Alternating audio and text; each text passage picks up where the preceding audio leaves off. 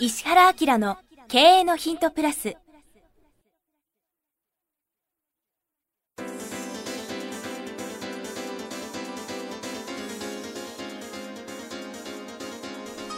ポッドキャスト石原明の経営のヒントプラスは勝てるビジネスモデルや売れる仕組みの作り方。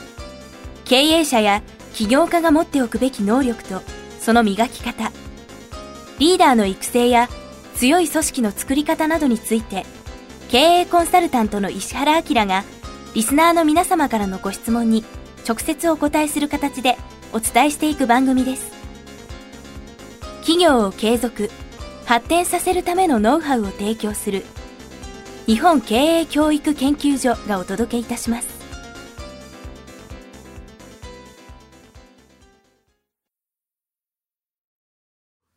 こんにちは。プロインタビュアーの早川洋平です。石原明の経営のヒントプラス。今日は405回お届けします。石原先生よろしくお願いします。はい。さあ、えー今日30代製造業の方、えーいただいてます。もう社名上げたいけど上げられない。うん。ねこれいい会社だまあ、ね。大きな会社ですね。はい。石原先生、早川さん、本名が出てましたね。えー、〇〇と申します。いつもポッドキャスト楽しみに配置をしています歴史的にね、なんか有名な人っぽいね、名前もね、ちょっと1文字取れば、はい、すいません、脱線しました。実は1ヶ月前まで、こんなに有益なコンテンツを知らずにいました。知り合いを通じて、ねはい知り合いを通じて先生のポッドキャストの存在を教えていただきました。初めて聞いた際、瞬間的にこれは素晴らしすぎると感じ、過去のものを順番に聞いています。まだ100回も聞けていませんが。書籍もすぐに6冊ほど購入して読ませていただきました。マーケティングのところで悩んでいましたので、大変有益な情報を得ることができ、嬉しく思っております。さて、私は会社に入社以来ずっと8年ほど新規事業立ち上げに関わっています。直近では5年ほど前にエネルギー事業関係の基礎研究のテーマを立ち上げ、事業化を目指していましたが、最近になり、プロジェクトのクローズが決まりました。理由は明確で、シーズンの開発にこだわりすぎており、マーケティングを無視してプロジェクトを進めてきた結果、実現できる機能コストがあまりにもユーザーのニーズに合わないことが、開発後期になって明確になったためです。今の自分では、マーケティングの知識も多少なりともついてきており、もし戻れるなら全く違ったアプローチをしていたなと思いながらも、次何ができるかを今考えているところです。幸いにも自分が今置かれている環境は恵まれており、提案すれば、とりあえずやってみろと言ってもらえます。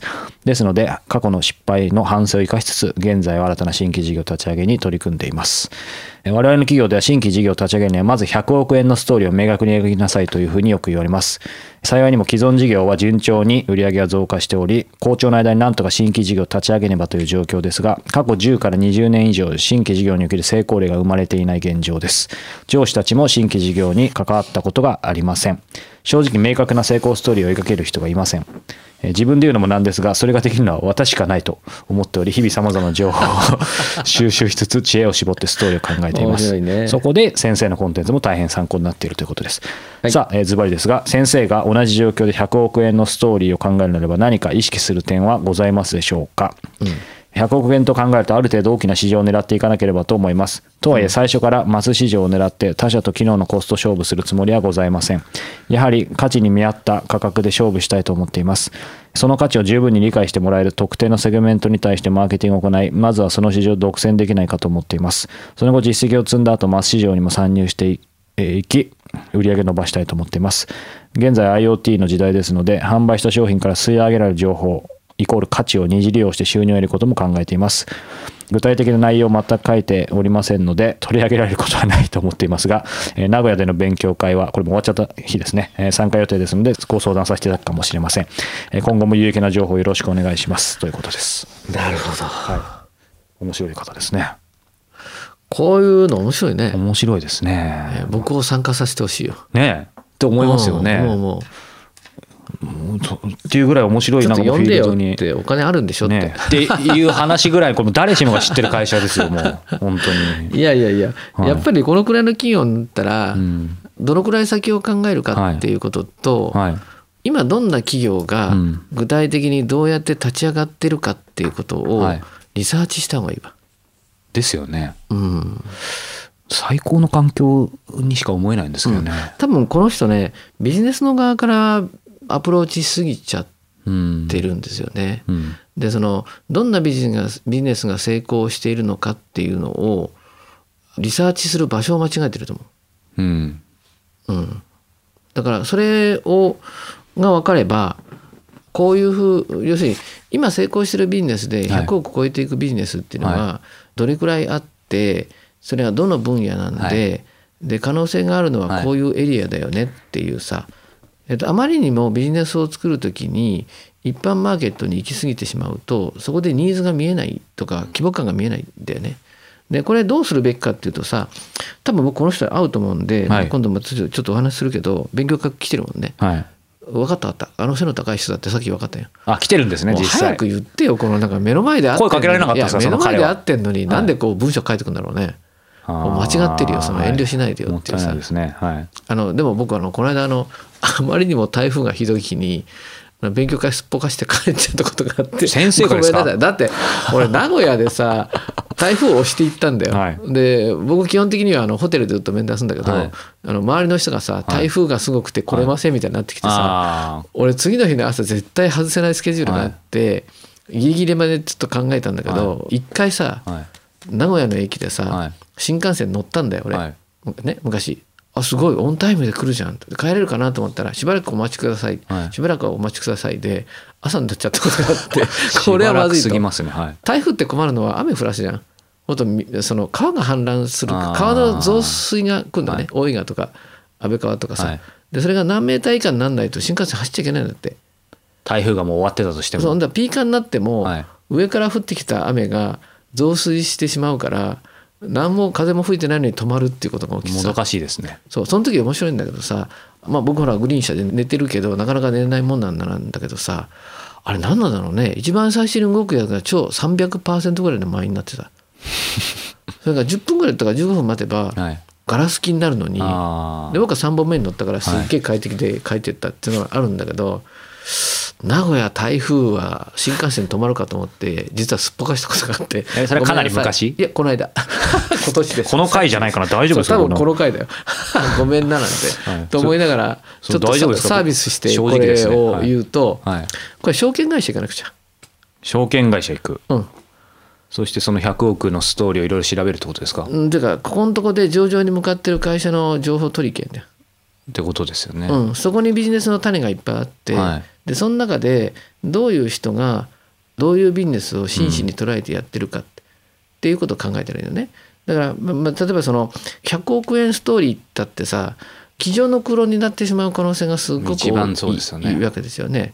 そうすると、まあ、この会社は会社としてねでも新規事業で新しい事業を作ろうと思った時にはやっぱりそのドメインなんか超えてっちゃった方がいいわけで、はい。要するにこのドメインの中でやろうって言ったら100億なんかいかないですよと、うん。あるいは行くとしたら1,000億だけど世界企業と戦いますよって感じになっちゃうはずなんですよね。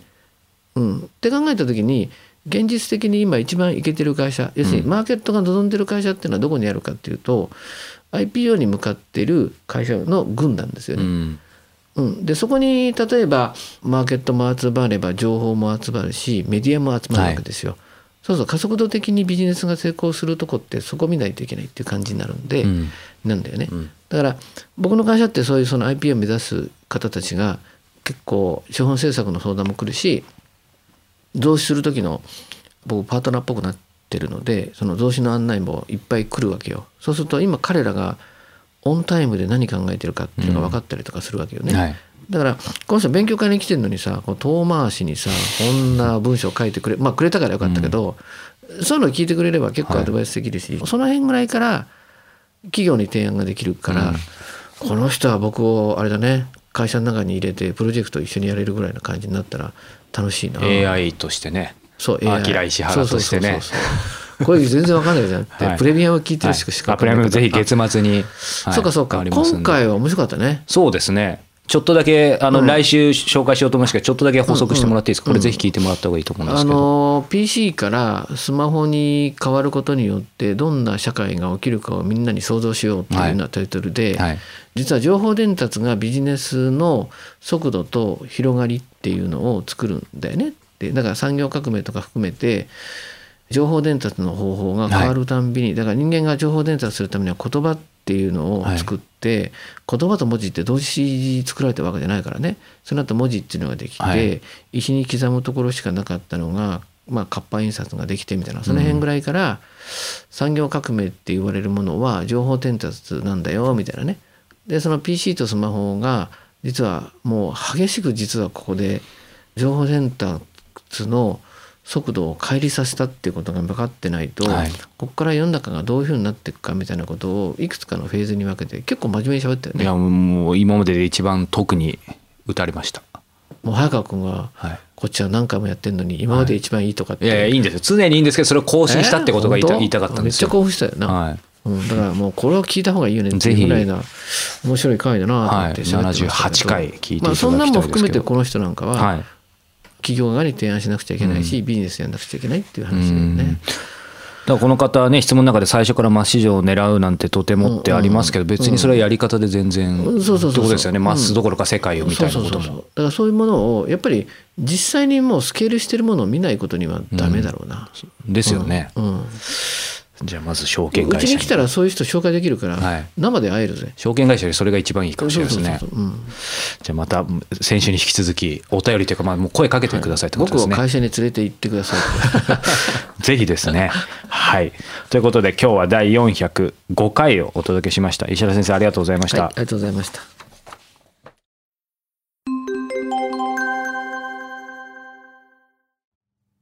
番組よりお知らせがございます。当番組は第1回より無料で公開しておりますが、番組回数の増加により、ポッドキャストの登録数の上限に達したため、iTunes やポッドキャストアプリで、すべての回をお聞きいただくことができなくなっております。ウェブサイトでは第1回からすべての回をお聞きいただけますので、ウェブサイト石原明 .com のポッドキャストのバナーからアクセスしていただき、経営のヒントプラスをお楽しみください。今日のポッドキャストはいかがでしたか？番組では石原明への質問をお待ちしております。ウェブサイト石原明 .com にあるフォームからお申し込みください。URL は www.